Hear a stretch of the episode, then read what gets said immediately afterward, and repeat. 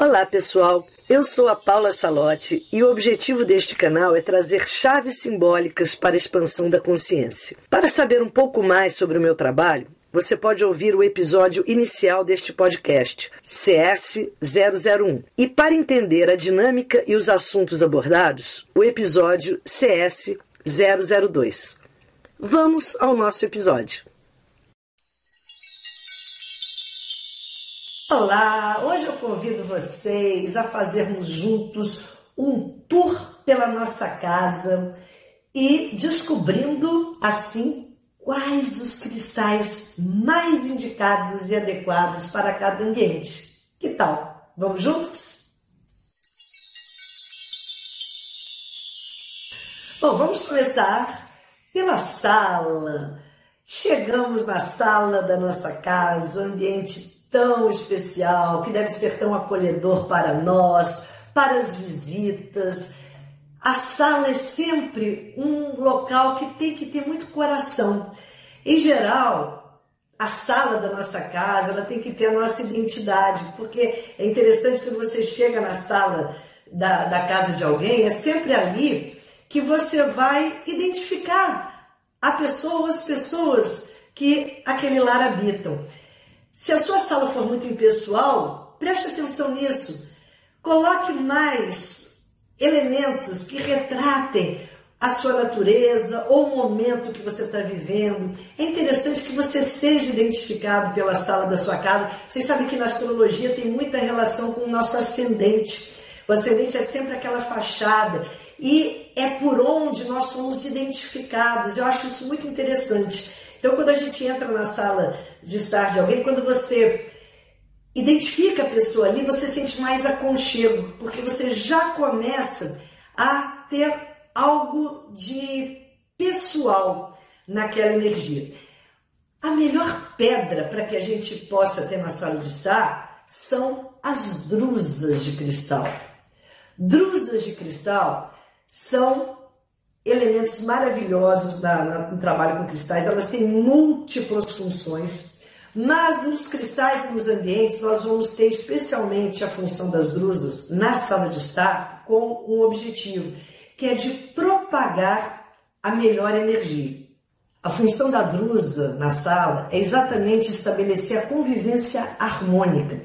A drusa de cristal, ela propaga energia e gerando harmonização entre diversas consciências que habitam o mesmo espaço. Então, sempre que a gente tem um ambiente frequentado por diversas pessoas, nós usamos a drusa para harmonizar o nível de consciência daquelas pessoas. Por isso que a drusa também é um cristal excelente para a gente colocar no local da casa, onde as pessoas costumam ficar. Às vezes na sua casa não é bem na sala de jantar, na sala de estar, é na sala de jantar ou é no, na copa, ou é na cozinha que todo mundo se reúne.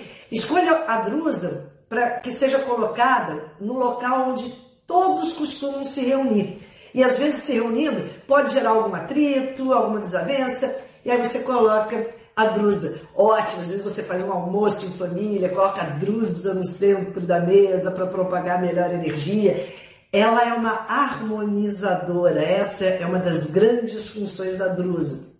E também na sala principal fica muito bem a pirita, nossa querida pirita brilhante, que pode ser tipo drus agregado, pode ser cúbica, que é natural. A pirita é aquela pedra que adora ser vista, elogiada, essa história do pessoal colocar a perita dentro da carteira, ela não fica muito feliz, não. Pode até colocar, mas tem que tirar de vez em quando, que a perita nasceu para ser elogiada, para ser contemplada, admirada.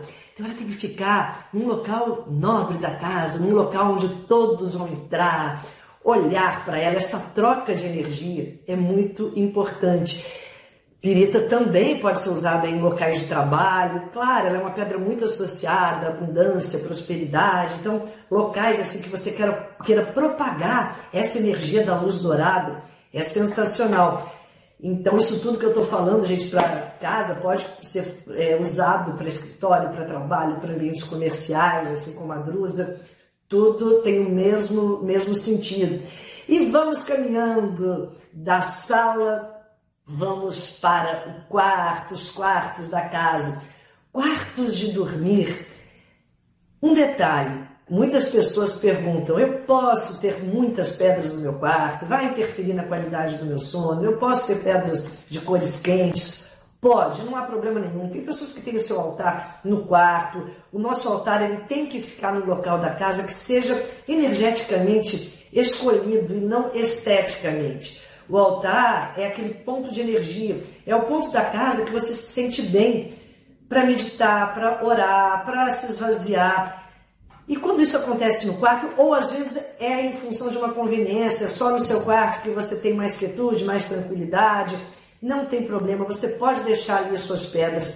Mas existe uma pedra que é bem interessante para que a gente coloque junto da nossa cabeceira, que é a sodalita. A sodalita é uma pedra ligada ao sono profundo, ligada ao estado de relaxamento profundo da nossa mente. Então é uma pedra sensacional para que a gente tenha ao lado da cama. No quarto de dormir também é interessante que usemos a água marinha e o quartzo rosa, e especialmente em quartos de criança. Elas ficam muito bem nos quartos de criança, porque são pedras que geram segurança emocional, que geram serenidade, que geram tranquilidade. Então elas emanam vibrações muito serenas e tranquilas que são bem necessárias, principalmente na hora de dormir. Então são, é uma tríade assim muito especial para os quartos. E no quarto de dormir também, as drusas são muito úteis. Eu uso muito as drusas como porta-objetos, joias, bijuterias, chaveiros, coisas que a gente usa no dia a dia, muito próximos a nós, sempre ficam carregados com a nossa vibração e com a vibração de tudo com que a gente entra em contato. É muito bom que a gente tire esses objetos e os coloque na drusa. A drusa tem uma função purificadora.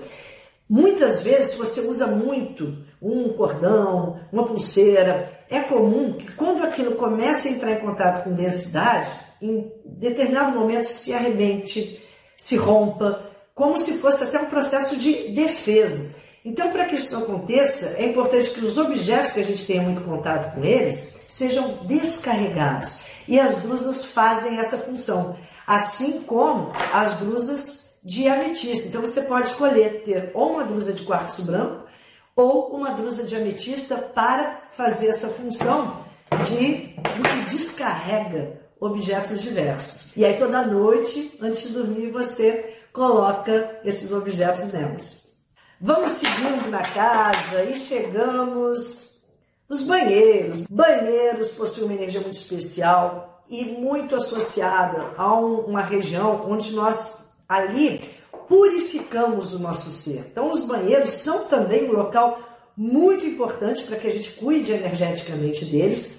Duas pedras muito importantes para neles estarem são a turmalina negra e a ametista são pedras muito associadas ao processo de purificação da energia.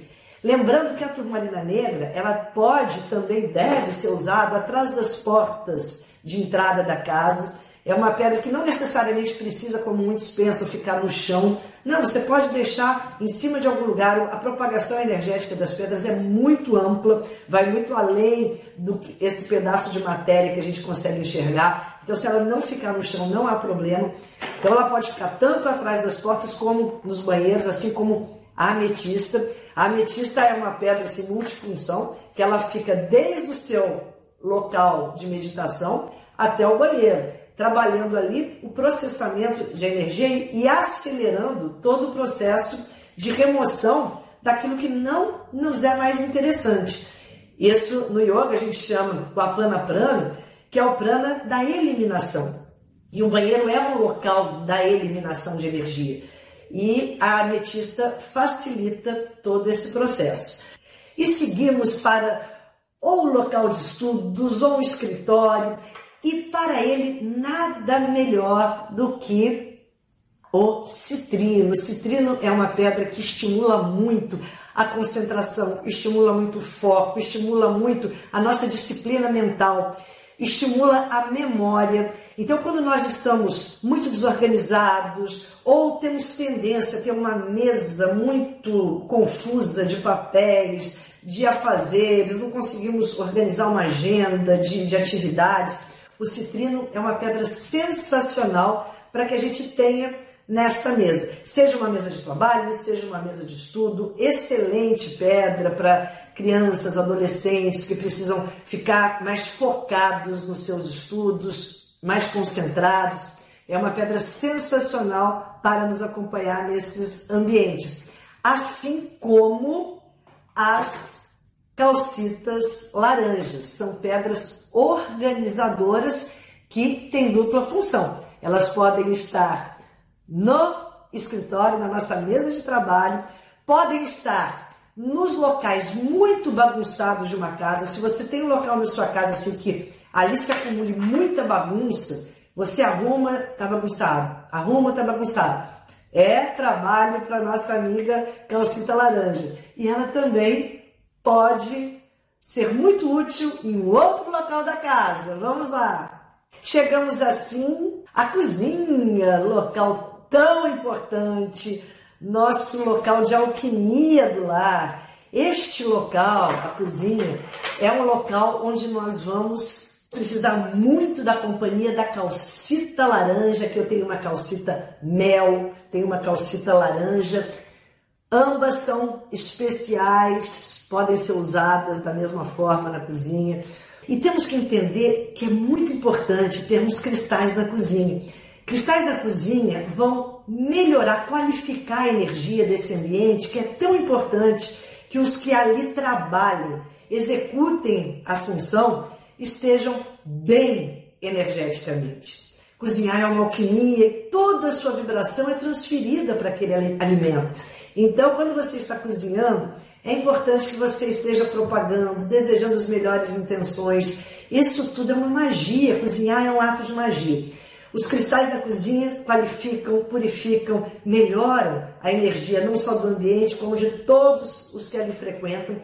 E a calcita laranja ou calcita mel, ela vai facilitar todo o processo de absorção dos nutrientes. Por isso é uma pedra muito boa também para que a gente tenha na mesa onde nós nos alimentamos, seja uma copa, seja numa sala de jantar, onde você se alimenta, a calcita laranja facilita esse processo de absorção de nutrientes, de você reter o que precisa, conseguir eliminar o que não precisa, que você equilibre removendo os excessos. A calcita laranja é sempre uma pedra de grande purificação e de organização do campo de energia.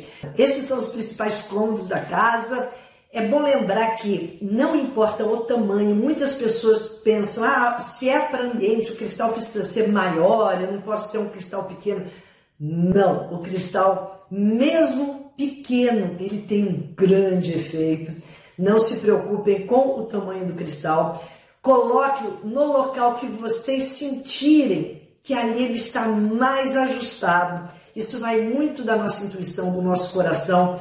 Claro que às vezes você vai olhar para o local da casa e vai sentir que ali pede um cristal específico, diferente, claro, desses que eu falei. Siga sempre o seu coração antes de seguir qualquer regra. Esse sempre é o primeiro ensinamento que a gente tem quando começa a interagir com o reino mineral. O canal principal tem que ser entre eles e o nosso ser intuitivo, que está dentro do nosso coração. Se vocês gostaram, curtam o vídeo, compartilhem e até o próximo. Saudações cristalinas.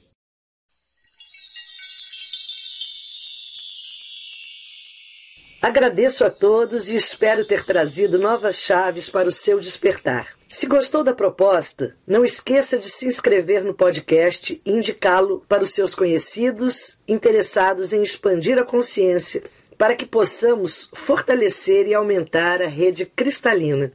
Além deste podcast, também tem um canal no YouTube chamado Paula Salote e os Amigos Minerais, um perfil no Instagram e no Facebook que se chama Portal 1111. Os endereços estão na descrição. Saudações cristalinas!